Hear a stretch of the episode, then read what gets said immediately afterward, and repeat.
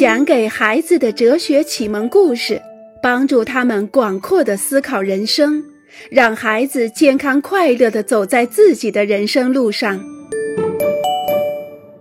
今天我们来聊一聊文化。德国的蚂蚁和意大利的蚂蚁吃一样的东西，全世界的人类却吃着不尽相同的食物。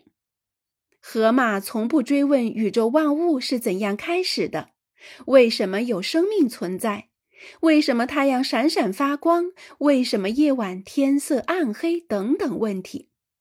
唯有人类总是不断的询问：我们从哪里来？这个世界是怎样被创造出来的？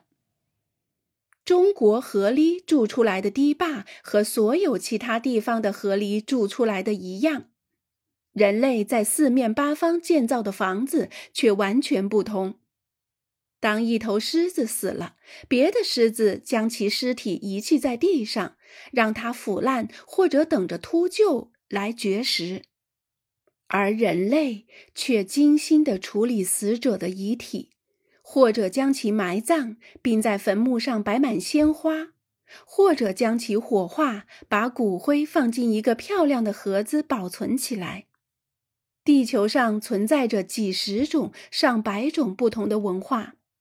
中国人拥有的文化与阿尔及利亚人的不一样，印度人的文化与爱斯基摩人的不同，法国人的文化也不像扎伊尔人的。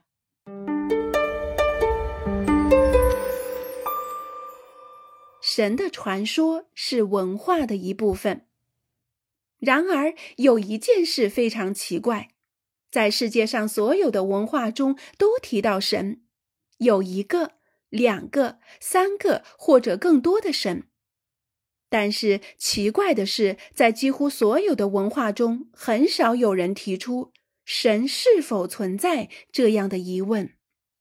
是不是人们觉得提出这个问题很愚蠢，如同询问太阳是否存在一样愚蠢？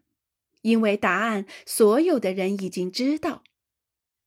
不过，有时候人类也在追问：这一切是真实的吗？众神是不是属于人类的编造？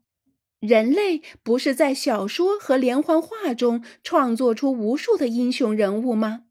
那么，为什么不可以创造神呢？即使人类询问着神是否存在，也只是说明人们在思考着神，谈论着神。人类对神奇永不停歇的思考，无止无尽的谈论，坚持不懈的思索，这才是最重要的。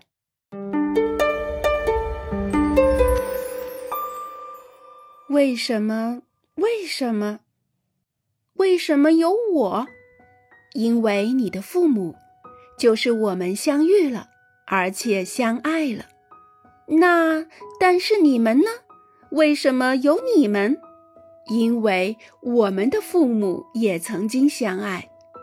好的，可是他们是怎么来的呢？一样，他们也有一个爸爸和一个妈妈。是的，我同意。那么他们的父母呢？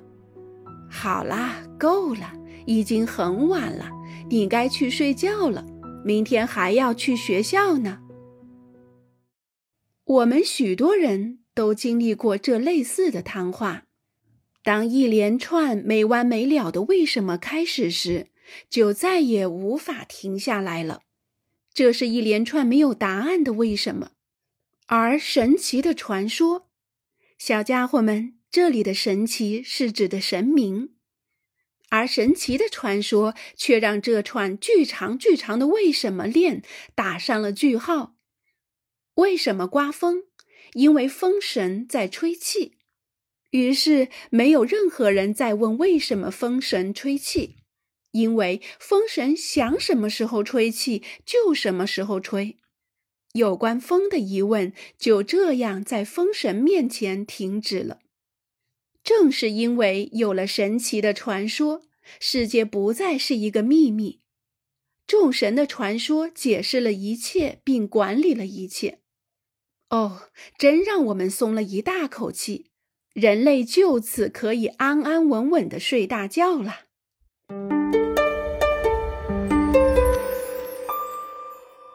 宗教的产生，如果众神管理着一切，那么他们也可以帮助人类，保护人类，为人类排忧解难。要是遭遇大旱，收成不好，为什么不赶快求神送雨呢？为什么不请求海神在大海中多放上一些鱼，让渔民每次出海都满载而归呢？还有健康神，他一定能保佑孩子抵御疾病。大家都知道，为了得到别人的帮助，我们应该做一些什么？应该友好的跟他说话，送给他一些小小的礼物，邀请他吃晚饭，给他写甜言蜜语的信。人们据此推测，所有这些肯定也可以讨到众神的欢心，因此人类就试着去取悦神奇。他们给众神修建华丽的房子，雕刻巨大的塑像，每天都在塑像前摆上美酒、鲜果、点心、珠宝、香水。他们宰杀最漂亮的动物。把最精美的肉敬献在神奇的晚宴上，他们组织盛大的歌舞表演、戏剧演出、歌咏比赛、诗歌朗诵、赛跑、赛战车、比武，这一切都是为了取悦众神，让他们高兴。作为交换，人类希望众神让阳光普照大地，粮食喜获丰收，驱逐疾病。消除风暴，并帮助那些给神敬献了最美丽的礼物的人们赢得战争。人们希望地球上的生活变得更温馨、更容易，这样才让人感到安全和放心。于是，神奇成为了人类生活的组成部分。